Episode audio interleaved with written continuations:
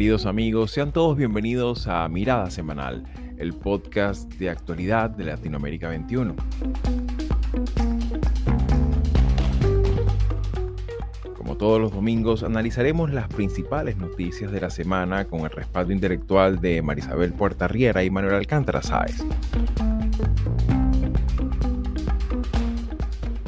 Podido conseguir trabajo, pues porque como es de conocimiento público tenemos que tener un permiso legal para poder trabajar aquí y pues ya nosotros introducimos el asilo y estábamos esperando los días que son reglamentarios para poder optar por el permiso de trabajo. Pasado miércoles 20 de septiembre, el Departamento de Seguridad Nacional de los Estados Unidos anunció su iniciativa de conceder un estatus especial a más de 470 mil venezolanos que llegaron al territorio estadounidense antes del 31 de julio, lo cual, además de permisos de trabajo, los resguarda de ser deportados dadas las condiciones extraordinarias y temporales en Venezuela que impiden que las personas regresen de manera segura con lo cual se extiende el ya existente programa de estatus de protección temporal TPS por sus siglas en inglés, implementado desde 2021 por la administración Biden. Situación similar ha ocurrido con otras nacionalidades, como el caso de Honduras, Haití, Ucrania, Afganistán, El Salvador, Nicaragua, entre otros.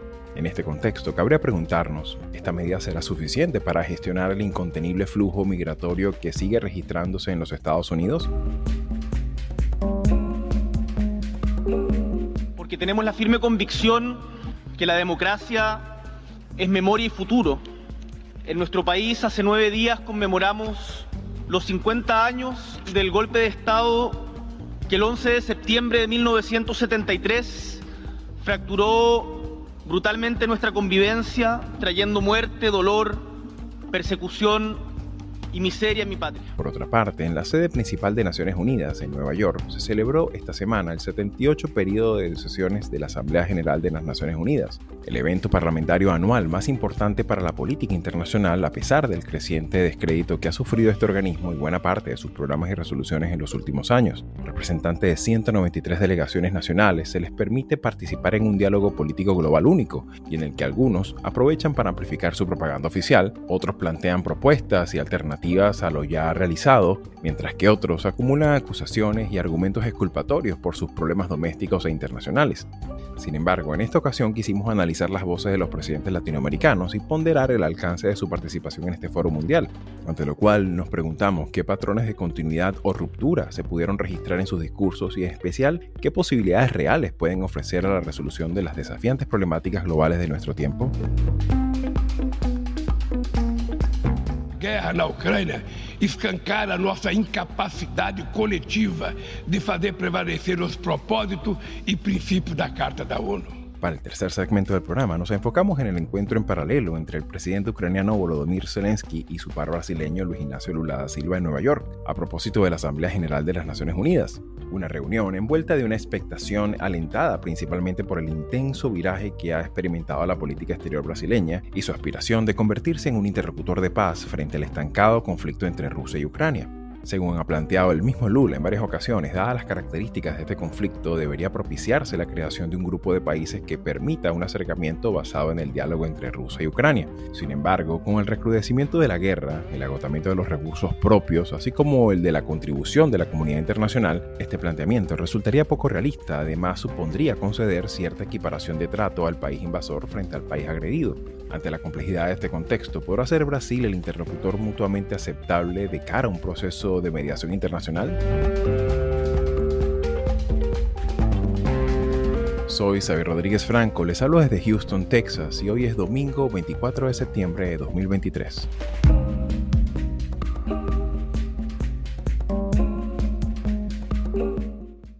Y bien amigos, sean todos una vez más bienvenidos a Mirada Semanal y como todas las semanas vamos a hacer una revisión de lo acontecido eh, en términos políticos en, en, nuestra región y por supuesto es el, primer tema pues que, que, que nos, que, nos, hemos planteado para esta edición.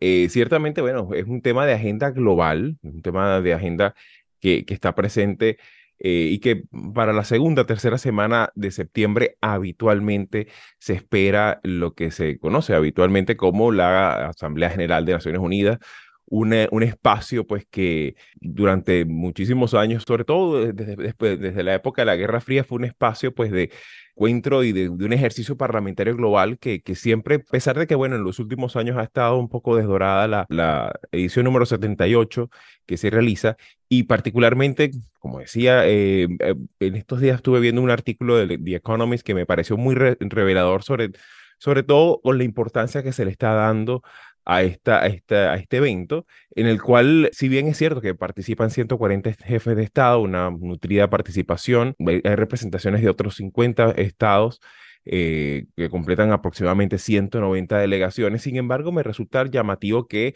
lo que pareciera que sobre todo los países del tercer mundo están asistiendo cada vez menos en los últimos años. Y eso de alguna manera lanza como una, como una suerte de mensaje de de, que, bueno, este espacio no, no sirve tanto como para llegar, llegar a acuerdos, sino como para eh, amplificar el alcance de, determinadas posturas, determinada gestión.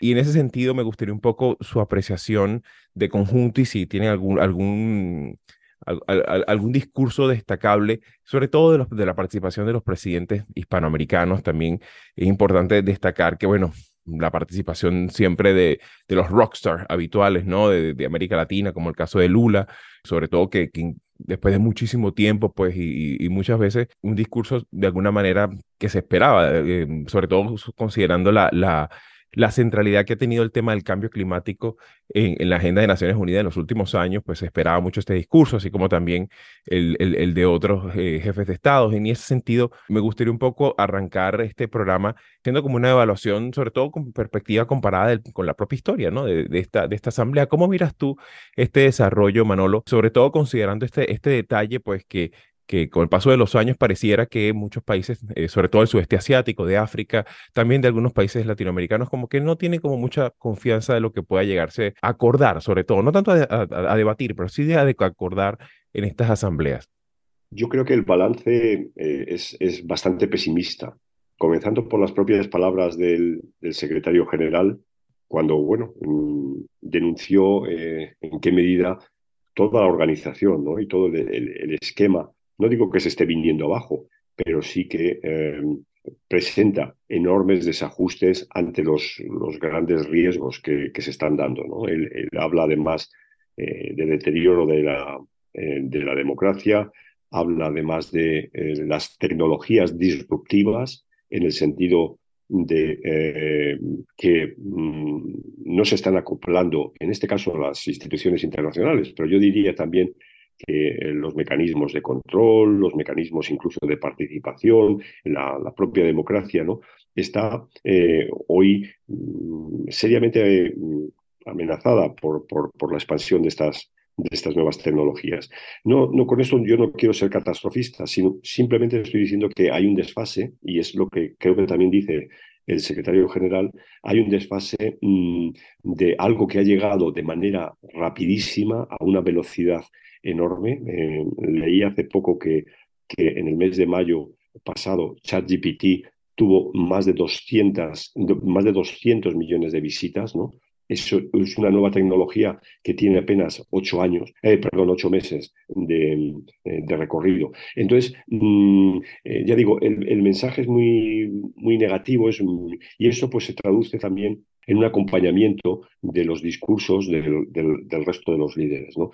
En, lo que se refiere a, América Latina, bueno, la mayoría de los presidentes eh, han estado presentes desde los, los, países más, eh, más relevantes, evidentemente con el gran papel que ha tenido en la Asamblea eh, Lula, pero también bueno, se ha dado la presencia de, de, Alberto Fernández, de, eh, de Petro, y, ya digo, y, de otros, y de otros países. Yo anotando algunas cosas que me, que me parecen mm, interesantes, como un, cierto, una cierta repetición en clave de de, podríamos denominar, de bloques regionales, pues por ejemplo, la intervención de Xiomara Castro denunciando la confiscación de, recursos eh, a Venezuela, la intervención de Luis Arce eh, pidiendo fin del bloqueo a, Cuba, ¿no? Pero luego también otros eh, de, países eh, centroamericanos, como es el caso de, Bukele,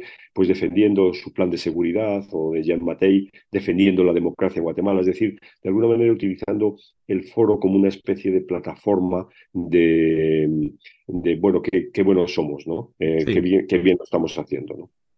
Sí, no, y, que resulta también llamativo que, bueno, eh, como muy bien sabes, Manolo, que llevamos años evaluando y examinando eh, desempeños parlamentarios, dinámicas legislativas, y es llamativo sobre todo cuando mm, en, una, en una dinámica como, como esta asamblea donde tienes delegaciones de distintos países con distintas agendas, distintos tópicos y, distintas problemáticas y, distintas maneras y distintas miradas de, de ver las problemáticas tanto locales como globales pero resulta siempre llamativo como, como se utiliza la mayor parte del discurso, no en seguir una agenda temática, sino seguir básicamente la, la, narrativa oficial. Y eso también de alguna manera explica un poco eh, en algunas ocasiones cómo hay esos abandonos a veces de la, de la sala del pleno, ¿no? De, de que, es algo, incluso fue llamativo en el caso de, del discurso de Petro, también algo parecido ocurrió con el discurso de Boluarte, algo parecido también se, se, se presenció cuando le tocó la oportunidad al propio Gabriel Boric en fin, me gustaría un poco también eh, eh, poner en relieve tu, tu, apreciación, Marisabel, porque bueno, de alguna manera eso también la gente lo ve, ¿no? O sea, no, no tan solo es un tema de que lo estamos viendo funcionarios, eh, líderes, digamos, de, de líderes diplomáticos, sino que también lo está viendo la, la, la, población mundial, ¿no? Entonces, en ese sentido, Marisabel, me gustaría un poco tu apreciación, cómo, cómo valoras tú en, en, términos generales, pero también me gustaría un poco si tienes alguna apreciación sobre este tema que también tocó Manolo, que es el tema de, bueno, cómo se posicionan la diplomacia latinoamericana sobre, sobre temas tan graves y no resueltos como el tema de los derechos humanos y la defensa de la democracia en muchas naciones de América Latina, que bueno, todavía seguimos con esa vieja dicotomía, ¿no? Entre bloqueo versus el, el, tema de, de, bueno, de los desempeños democráticos y el respaldo a, la, a, los principios fundamentales de la democracia. ¿Cómo ves tú, cómo viste tú esta asamblea de esta semana? Observé tres de los discursos de los presidentes suramericanos, el de Lula, el de Boric y el de Petro. Eh, leí algo sobre la presidenta de Honduras y la verdad es que para mí, en, en principio, eh, como lo decía Xavi, estas son oportunidades que utilizan los presidentes, sobre todo en naciones que no son eh, parte de los grandes, ¿no? Eh, para mm, darle visibilidad a, a las condiciones eh, internas, sus realidades nacionales, pero también para ubicarlas dentro del contexto regional. Entonces allí hay un esfuerzo de marketing político, de una gestión eh, pero sí creo que pesa el hecho de que ya estos eh, eventos y, reuniones no tienen las características de antes. Eh, ha habido una, un deterioro de las Naciones Unidas como idea, pero también desde el punto de vista de su efectividad. Entonces, eso pesa. Y para quienes entienden, por ejemplo, el, el, el intento de fortalecer mecanismos multilaterales por fuera de las Naciones Unidas, eh, los BRICS, el grupo de los 77, para este tipo de países eso es, por supuesto... Claro, y que eh, recientemente se hizo esta, esta, esta reunión eh, y que, bueno, muchas veces, en, sobre todo algunos académicos ya empiezan a, perfilar el concepto de la diplomacia autoritaria, ¿no? Sí, bueno, esa es parte de todo el el, el esfuerzo de, de, Incluyendo también la... charm de la ofensiva. Eh, exactamente. La diplomacia. Sí, sí. que sobre todo, lo, disculpa la, interrupción, pero sobre todo que en este marco también hay que incluir la semana pasada esta reunión entre Putin y Kim Jong-un, el, presidente de Corea, de Corea del Norte, ¿no?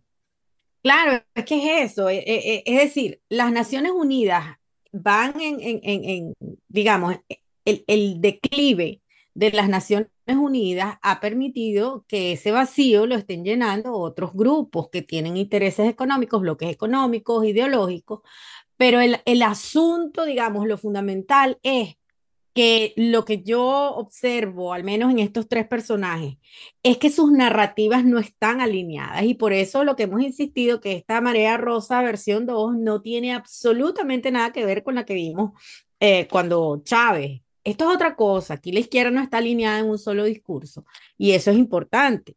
Porque si bien uno ve los esfuerzos de Maduro, de Díaz Canel, de ingresar a los BRIC y que sencillamente le cierren la puerta y le abren la puerta a Argentina, que no sabemos qué va a pasar si gana ley, ¿verdad? Lo que estamos viendo es un completo desajuste de ese bloque eh, de izquierda latinoamericana que se expresa, entre otras cosas, en un discurso beligerante de Petro arremetiendo contra Estados Unidos, acusándolo básicamente de, ser, de, estar desplegando políticas nazis, que hay que ver que esto tiene unas, unas connotaciones tremendas a, lo interno, eh, no solamente de Colombia, a lo interno de Estados Unidos también para el que se entera, por supuesto. Eh, esto es gravísimo, acusar a Estados Unidos de una política de esa naturaleza cuando precisamente estamos viviendo aquí un ascenso del nacionalismo supremacista blanco que tiene esos tintes, ¿no? Entonces ese fue un discurso muy beligerante, pero el de Boric fue muy, distinto. Boric se atreve a reconocer las debilidades de las de las, no solamente de las democracias, sino de la izquierda misma cuando critica a, a, Nicaragua. Pero el problema, como el de Lula, que se niega a reconocer que Rusia tiene una responsabilidad enorme en la guerra, al tratar de equiparar a los dos actores eh, en la misma situación, el problema está en que Boris critica a Nicaragua, critica a Venezuela, pero deja por fuera a Cuba. Entonces, ahí hay un problema, la izquierda no está alineada y ni siquiera los que se atreven a criticar a la izquierda están claros de que no estamos hablando solamente de Nicaragua, no estamos hablando solamente de Venezuela, aquí hay un tercer actor y el que viene, que es Bukele, quizás es más fácil para ellos, pero a mí me parece, de los tres discursos me pareció alarmante Petro y, creo que hace falta eh, un poco más de introspección de la izquierda latinoamericana. Claro, sin duda. Y yo creo que también... Eh, sí, adelante, Manolo. No, iba a decir, sí, fíjate que eh, el, canciller eh, venezolano, ¿no? El, ministro de Exteriores, Iván, Iván Gil, Iván Gil. tuvo también su momento ¿no? para recordar los 17 años, el aniversario ¿no? de 17 años del discurso de, de, de, Chávez, ¿no? O sea que precisamente a propósito de ver los dos momentos tan diferentes ¿no? que vive la región. Claro, aquel, aquel discurso nos decía que después, de, haber entrado George Bush huele a azufre, ¿no? Exactamente. Ajá, huele a azufre, sí. sí, aquí, aquí, estuvo el diablo ayer. Exactamente. Y en ese sentido, pues por supuesto, eh, me parece que, que destacan ustedes eh, estos aspectos que también de alguna manera nos habla de no tan solo de, esa, de ese crisol de, de posturas a nivel de, de, desempeño diplomático, sino también es, es destacable cómo, cómo cada quien pareciera ir por libre, ¿no? En ese sentido, ¿no? Y, y eso, por supuesto, eh, pudiéramos colocarlo como uno de los elementos que, por supuesto, tiene su correlato más erosivo en términos democráticos e institucionales, sobre todo cuando esto, en muchas ocasiones, para problemáticas como migración, como cambio climático, como como el tema de, de, la armonización fiscal, entre otras cosas que, que, que mm, requieren atención más coordinada, pues por supuesto esto se, se, refleja en muchas ocasiones en esta descoordinación también a nivel, a nivel intrarregional, ¿no? Sin embargo, bueno, por supuesto, eh, vamos a seguir con nuestro programa examinando los otros, otros temas ocurridos también esta semana y particularmente también se conoció la decisión de la administración de Joe Biden de ampliar el alcance y eh, algunos, algunas características que tienen que ver con el aspecto socioeconómico de la, eh, la comunidad venezolana con esta ampliación del TPS y me gustaría un poco arrancar este tratado de protección temporal que tienen los venezolanos que de alguna manera pues se ha convertido en los últimos, sobre todo en los últimos años, en un espacio de protección, pero claro, con, con muchos parches, ¿no? Con muchas eh, inconsistencias en algunos momentos, a veces ha habido avances, o en otras ocasiones parecieran retrocesos que, que, en líneas generales a veces, por supuesto, generan cierta, ciertas dudas, ciertas dudas comprensibles, ¿no? Y en ese sentido, Marisabel, me gustaría un poco eh, eh, pulsar tu, tu opinión. ¿Cómo ves tú esta medida y sobre todo ponderarla con respecto también a la, a la, a la, a la contrarrespuesta que se, le, que se le ha dado desde el Partido Republicano en, asegurar que, bueno, de alguna manera esto también es una, es, una expresión también de continuidad de las, de las temporalidades como, como herramienta de política interna para manejar una problemática tan, eh, tan, tan, grande, pues, como es el tema del flujo migratorio no controlado, que, que sigue ocurriendo de forma masiva por todo el hemisferio. Bueno, lo primero es que hay que decir, como, como lo hemos venido diciendo, el, el sistema de inmigración en Estados Unidos está eh, roto, no de ahora. Eh, este es un sistema que no tiene capacidad para responder a las necesidades eh, de un sistema migratorio coherente. Em, antier, cuando se conoció la medida, la gobernadora de Nueva York en una entrevista dijo, hay 460 mil puestos de trabajo en el estado de Nueva York nada más que no se pueden llenar, que no hay quien quiera esos trabajos. Hay 60 mil venezolanos, hay otros más cubanos, haitianos, ucranianos, afganistanos, pero hay 60 mil venezolanos en Nueva York que no pueden trabajar porque no tienen permiso de trabajo. La presión de el, el alcalde de, Nueva York, de la gobernadora de Nueva York, que son demócratas, además de todas las organizaciones que han estado detrás de esto, porque esto hay un grupo de organizaciones de venezolanos americanos, el Venezuelan American Caucus, eh, eh, si me pongo a nombrar, han estado presionando por esta redesignación desde hace meses. Sobre todo cuando el aumento de venezolanos se hizo. ayer, antier, nada más agarraron a 9 mil en la frontera, que no son venezolanos nada más, ahí hay de todo. De todo. Ahí hasta México. Ok. ¿Qué, ¿Cuál es el problema? El problema es que este país tiene casi 11 millones de puestos de trabajo que no se pueden llenar con la población que hay. No existe, no hay forma, se necesita inmigrantes. Pero el Partido Republicano no quiere ha impedido, ha obstaculizado de todas maneras desde hace años cualquier tipo de cambio al sistema migratorio. Aquí una persona en promedio pasa hasta 10 años para regularizar su situación migratoria, digamos una green card, que es la residencia permanente, o la ciudadanía. Aquí la gente no llega y a los meses tiene eh, green card. Eso pasaba con la ley de ajuste cubano. Hasta los propios cubanos ahora no solamente están en la misma situación de los venezolanos, que los están deportando, sino que no tienen las facilidades de antes. No es, así, no es automático. ¿Qué pasa? Esto es una respuesta a una situación coyuntural, pero el sistema migratorio, como lo dice Xavi, en Estados Unidos está desde hace años eh, sujeto a estos parches, a estas medidas temporales, porque no hay legislación, no existe desde el punto de vista legal otra manera sí se está usando del, del, de la figura del asilo porque no hay otra. O, se, o es por razones familiares, o es con una visa de empresario, o es el asilo y, y, la, y la, condición de refugio que son diferentes. Entonces, aquí hay un problema, en eso yo reconozco que Petro tiene razón de decir que, bueno, que hay unas condiciones que se han estado por, por no solamente el cambio climático, sino políticas, pero vamos, esto también tiene que ver con condiciones estructurales de estos países. Por eso creo que... esta administración ha tratado de, de, volver a la época de Obama, que habían algunas políticas financieras para ayudar a enfrentar los, las consecuencias del cambio climático en Centroamérica. Claro, y que yo creo que también hay un elemento que tiene que ver, unas, eh, que, que, me parece, pues, que, que, por lo menos es algo que destaca sobre todo eh, cierto, eh, cierto análisis también que se da sobre todo a nivel académico, ¿no? Que yo he visto por menos algunas posturas. Recuerdo hace muy poco la de Kurt Wayland hablando sobre este tema precisamente y decía un poco que, bueno, que, que cómo dista mucho esa, esa administración pública en materia migratoria en términos de coordinación, sobre todo considerando el tema de los datos, ¿no? Un poco el perfil demográfico de, de, de los que llegan que no tiene nada más que ver con el de dónde vienes, sino qué eres. Eres un carpintero, eres, eres enfermera. O sea, ese, esa, ese tema de la, de la selectividad de, de, de, la recepción se ha ido perdiendo con el paso de los años.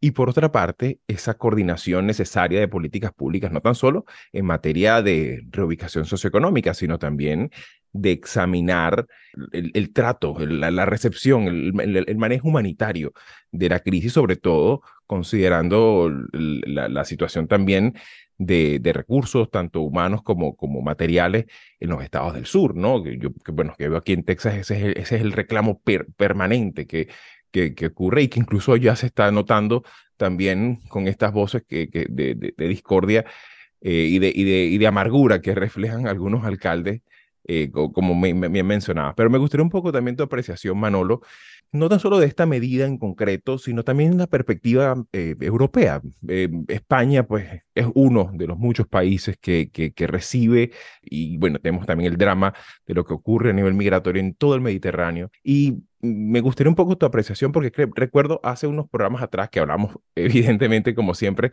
hemos conversado aquí en este programa sobre el tema de, de, de la migración. Eh, ¿Qué pudiéramos aprender del caso europeo, no? O sea, sabemos, pues, por supuesto, que son 27 políticas exteriores distintas, con no tan solo idiomas, sino formas de ver muy distintas y con prioridades muy distintas. La prioridad de un sueco quizás no tendrá mucho que ver con la de un griego, ¿no? Pero me gustaría un poco tu apreciación que pudiéramos poner en la mesa para que este tema de alguna manera se pueda manejar de una forma un poco más sacada del tema del extremismo ideológico, de los discursos más exaltados, sino ponerlo sobre todo en el plano de las soluciones y las coordinaciones necesarias para que esto pueda tener una mejor cara, una cara un poco más humana, ¿no? Mira, lo primero, creo, y al, continuando lo que estaba señalando María Isabel, ah, hay un problema más que ideológico, aunque en el caso de Estados Unidos se mm, vertebre en la división republicano-demócrata, pero hay un problema de nuevo identitario, ¿no?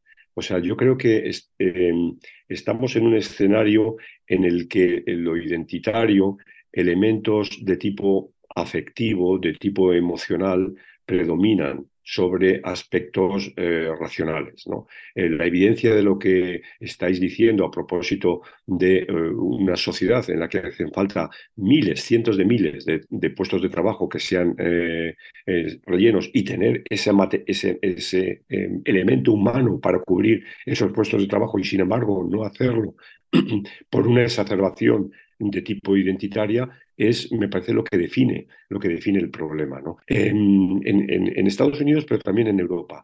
En Europa tenemos eh, si se quiere, una, una, complejidad doble con respecto a Estados Unidos. No todas las economías europeas eh, son iguales.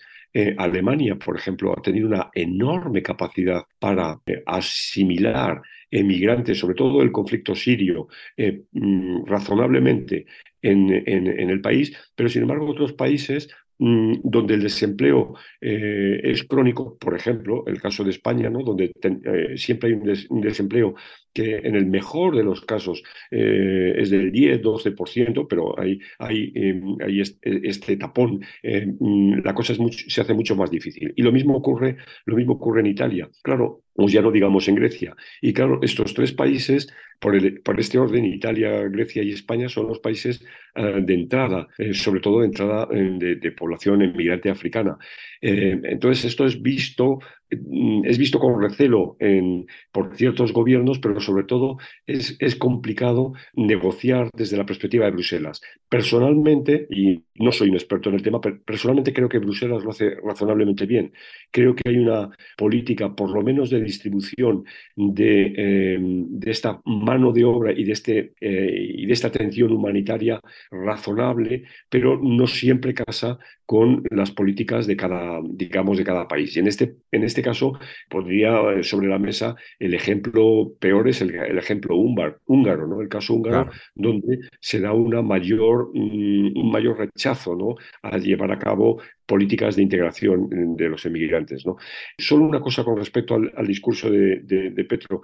Petro es un, es un personaje, es un presidente que tiene un perfil, yo diríamos, o una querencia eh, intelectual eh, notable ¿no? frente a otros, eh, a otros presidentes. Entonces, las metáforas de, de, Petro siempre están ungidas por este, por este, por este hábito. ¿no? Pero hay algo, y también lo ha señalado María Isabel, que, en el que tiene razón, en el que tiene razón em, Petro. ¿no? O sea, creo que, y, de nuevo lo traigo a, la, esta, a esta visión mía de lo identitario, creo que hay una, una, una posición que es eh, y, y eh, que es similar a la que se pudo dar en la Europa de los años 30 bajo, bajo el nazismo, ¿no? y, que, y que se vive por una suerte de, de irracionalidad. ¿no? el fascismo y el nazismo sabemos que si algo les definió fue como propuestas, sí, ideológicas, de visión de un mundo, pero profundamente irracional. Y esto es lo que yo creo que, mm, que está denunciando Petro. Claro, y creo que eso también de alguna manera, pues, pues por supuesto, son cosas que, que de alguna manera, pues hablan de, de, una visión que, que, bueno, necesariamente también tiene que actualizarse, ¿no? Actualizarse a, a, una, a una dinámica que, que, bueno, ciertamente requiere y demanda mayor nivel de, de complejidad, de entender, de, asumir, pues, el reto de que están llevando a cabo eh, grandes retos que requieren la participación con, digamos, contingente y, necesariamente coordinada de otros actores, ¿no? Y que no solamente van por libre, ¿no? Y en ese sentido, pues, o sea, no hay ningún gran super líder que pueda ahorita eh, determinar desde un discurso, ¿no? Que creo que es un poco también eh, el tema del oficio del político de nuestro tiempo que, que demanda mayor capacidad cognitiva de, de, transigir, de llegar a acuerdos, de, de, más, más, que mm, dar grandes discursos y arrancar aplausos, yo creo que ahí el tema de fondo, sobre todo con asuntos como tienen como el migratorio, por ejemplo, requieren pues una mayor capacidad de interlocución con otros actores que incluso no siempre sean sus votantes o sus simpatizantes, ¿no? Y creo que ese es el gran desafío de nuestro tiempo.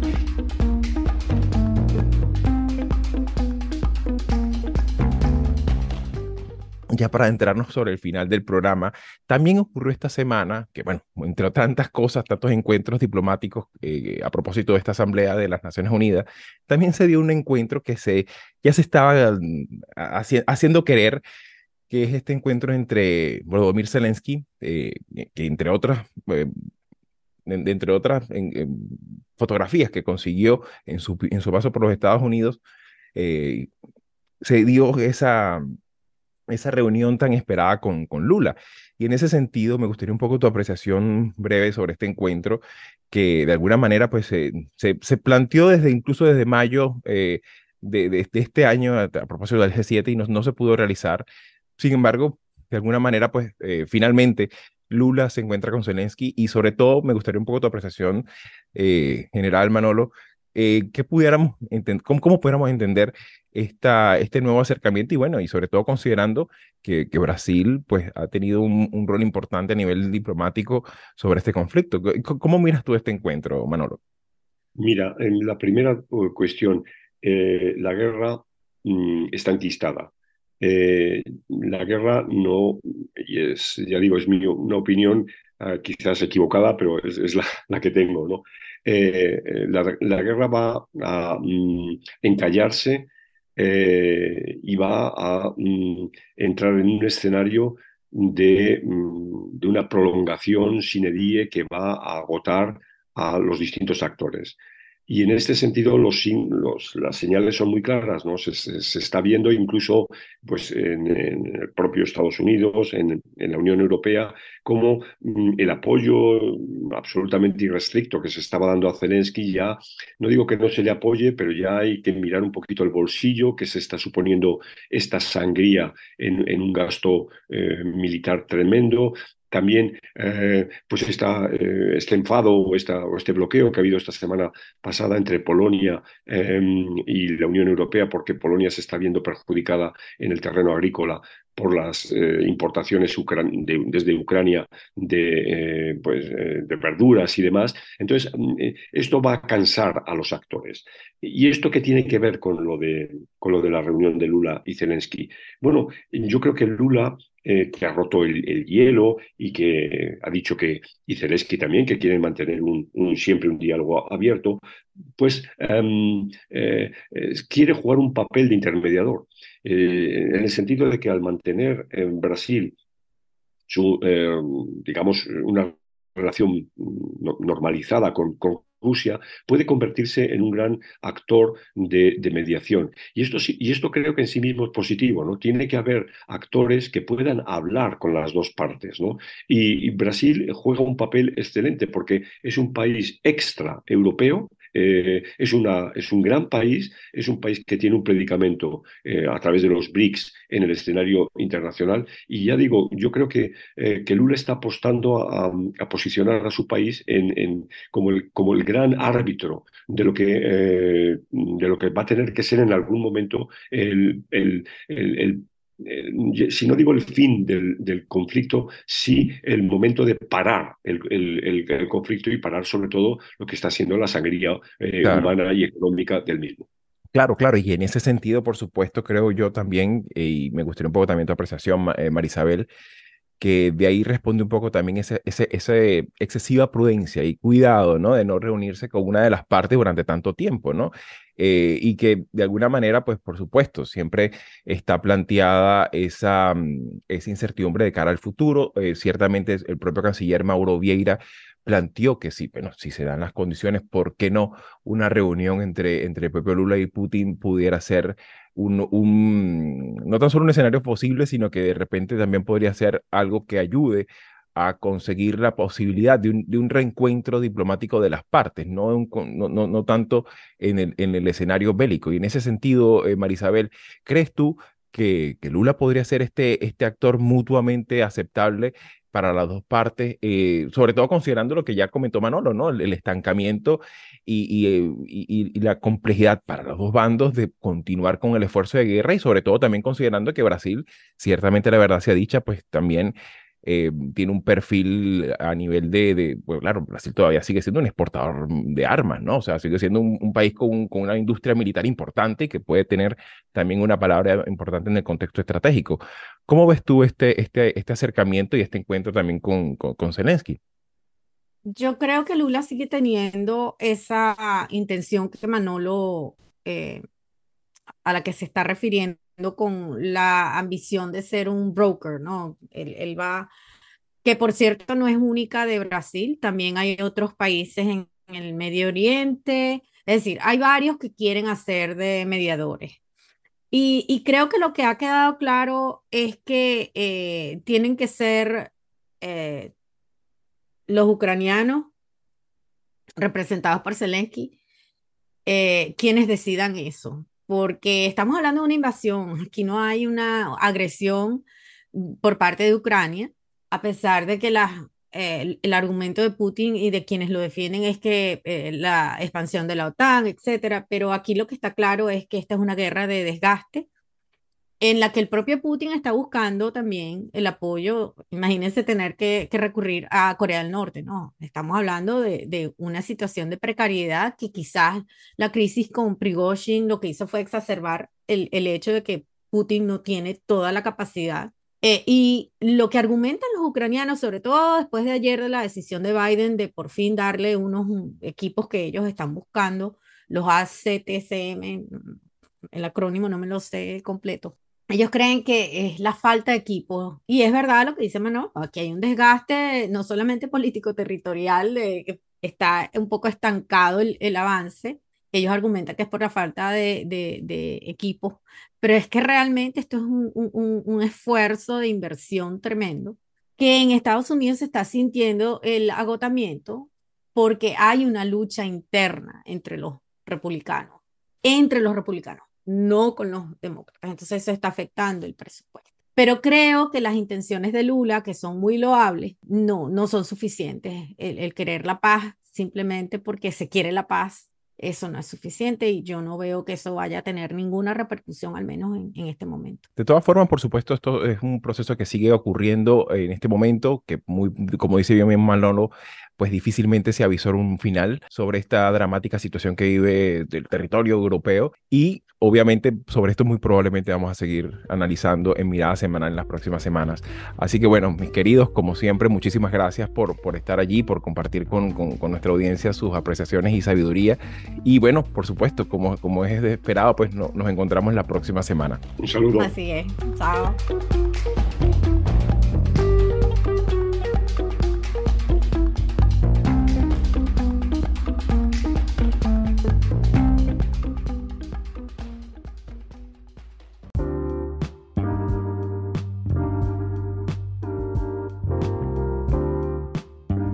Para este episodio fueron obtenidos de CNN en español, el canal de YouTube de Gabriel Boric y TV Globo. La musicalización corre por cuenta de Carolina Marins y yo soy Xavier Rodríguez Franco y nos escuchamos en Mirada Semanal el próximo domingo.